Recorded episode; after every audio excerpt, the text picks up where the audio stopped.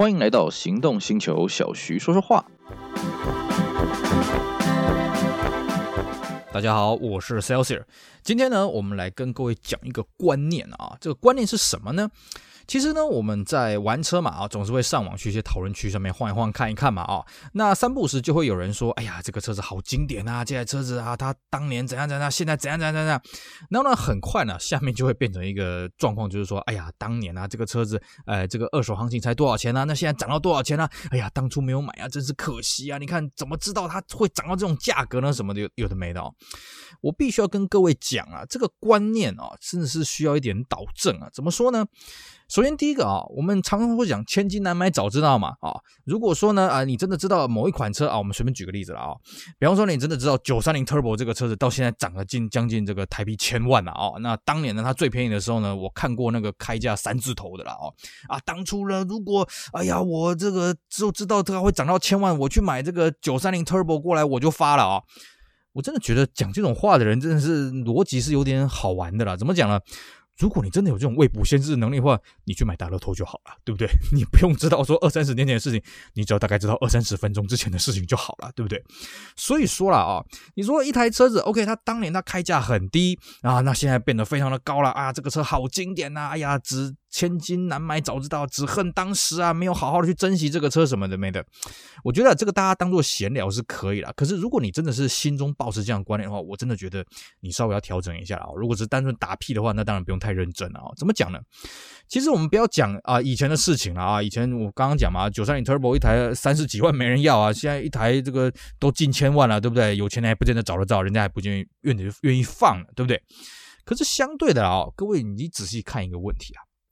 那现在会不会有什么车子呢？其实现在开价你也不把它放在眼里，那可能过个十几二十年，它忽然涨起来了，对不对？啊，我们现在这样子看啊，比方说什么 Ferrari California 啊，或者是像一些啊这个什么 Aston Martin 的 V8 Vantage 啊，这些车子我们看起来稀松平常的车子啊，啊，也不是说这个车子有什么多经典啊，那这价格也没有说多便宜啊，对不对？那买这车回来干什么呢？其实这种心态就好像二三十年前我们在看到这个九三零 Turbo 啊，这个车子，哎呀，这个车子行情那么低，哎，为什么没人要呢？嗯，我们当时会讲呢，你为什么要去买一台九三零 Turbo 呢？Why？啊，你你是 For what？我们真的也是想不透啊，对不对？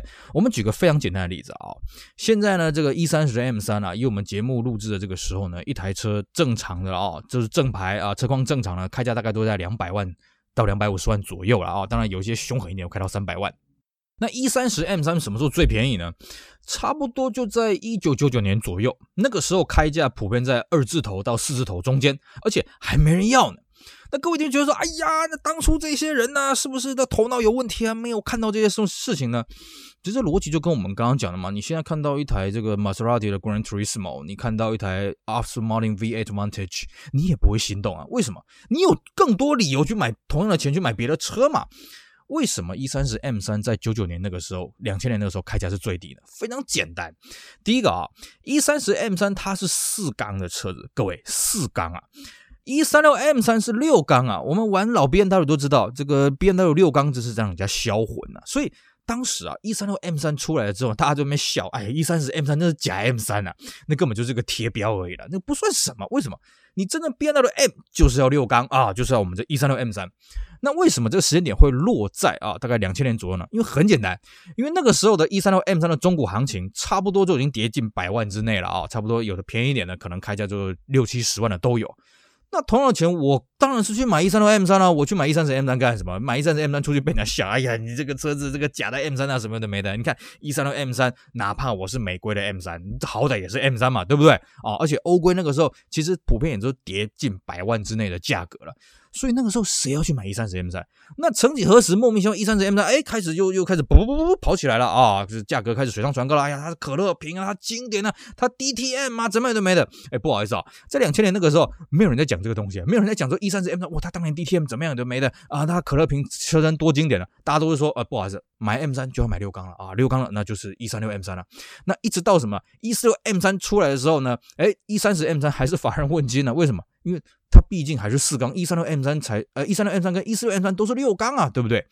所以呢，你把这种时空环境再套进去，回到我们现在的状况，我们同样会用同样的道理，觉得 Aston Martin V 八 Vantage，呃，这个什么 Maserati Grand Touring 什么没什么嘛。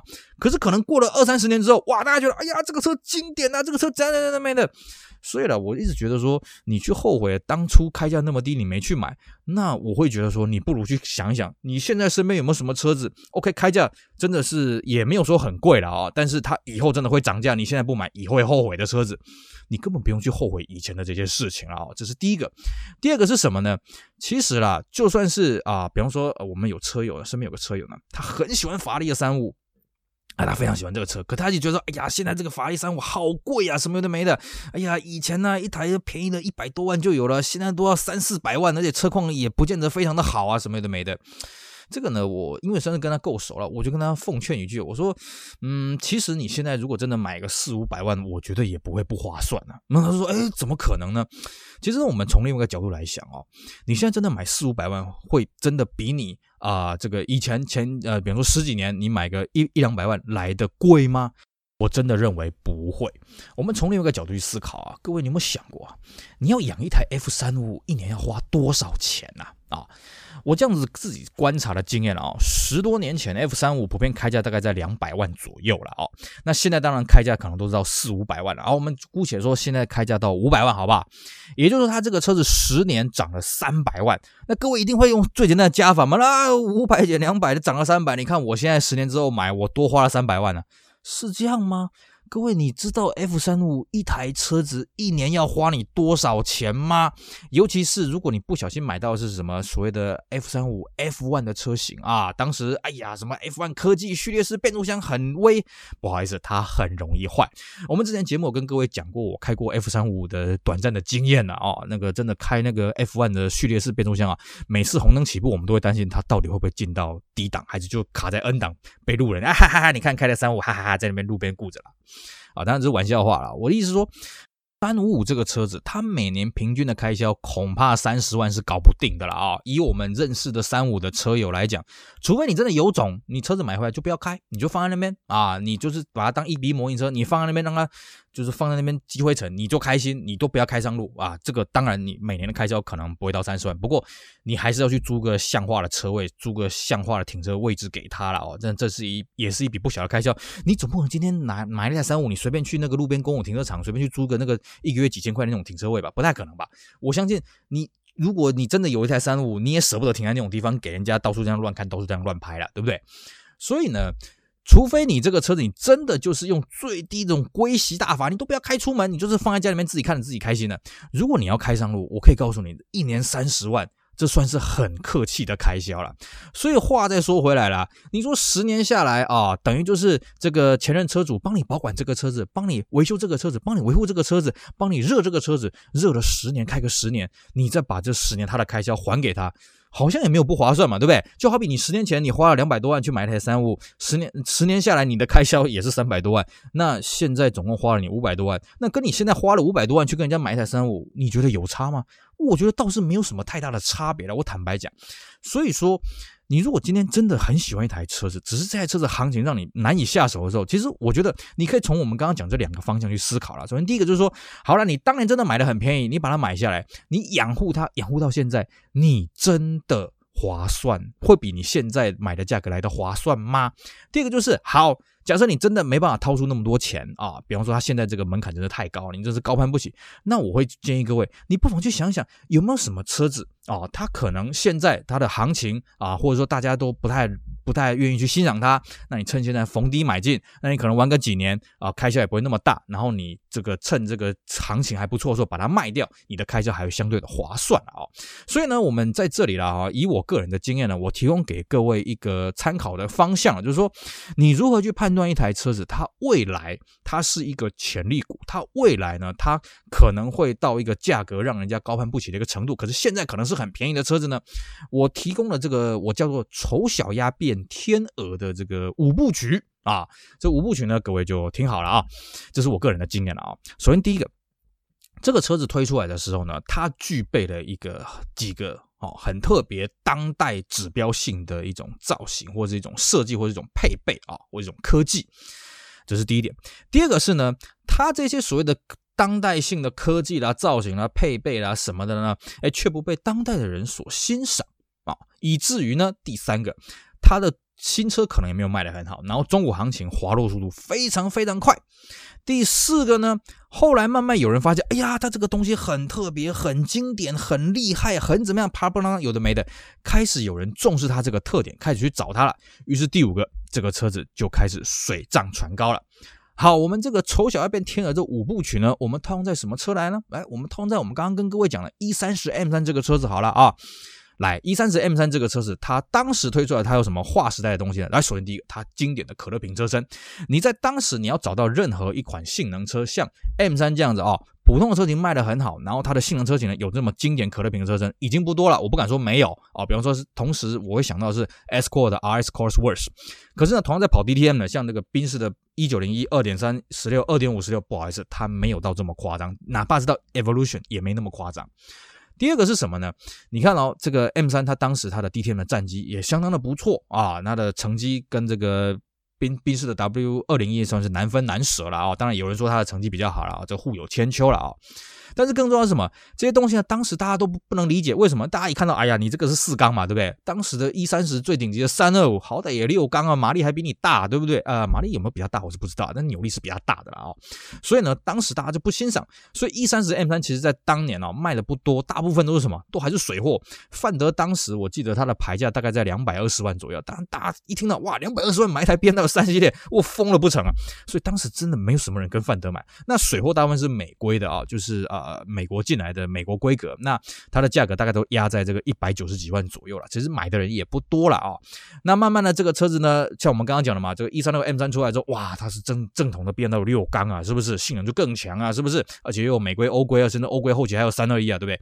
所以 E30 M3 它的行情滑落的非常非常快啊，然后变慢慢变得没人要。直到后来呢，哎，大家开始发现，哎呀，E30 M3 这个车经典啊。首先，E30 这个车子开始啊、一般版的开始越来越多人想要来拿来玩啊，因为它的机械性啊，毕竟还是比 E 三六来的更加的机械性，更加的纯粹，而且它环保材质也没那么多了，基本上没什么环保材质啊，除了油管以外，油管这是很恐怖的东西啊。各位对 E 三十有兴趣的话，可以找我们之前有一集专门在介绍 E 三十那个节目拿出来听了啊。那慢慢的，大家开始发现，哎呦，它的这个这个经典度，哎，它的 DTM 的战绩真的是很棒。然后它的经典可乐瓶车，哎呀，你现在要找，哎，真的是找不到几台呢。更重要是什么？它的数量是非常的少，所以开始大家一窝蜂去追，于是这个车子到了第五阶段，开始水涨船高了。各位，你看。，E 三十 M 三这个车子就完全符合我们刚刚讲的这个丑小鸭变天鹅的五部曲啊，是不是？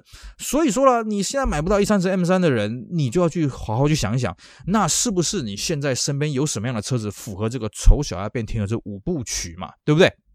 当然了啊，我们也不是说啊，你这个玩经典车就一定要玩的这么累啦。其实我们玩车呢，还是为了自己开心呐啊，自己开心最重要。当然还要符合你自己的这个能力了啊。其实坦白讲，我以前哦，我几年前也曾经有机会去买到 F 三五五啊，以我自己手上的财力，有砸锅碗瓢盆什么夯不啷当是可以勉强买得起的。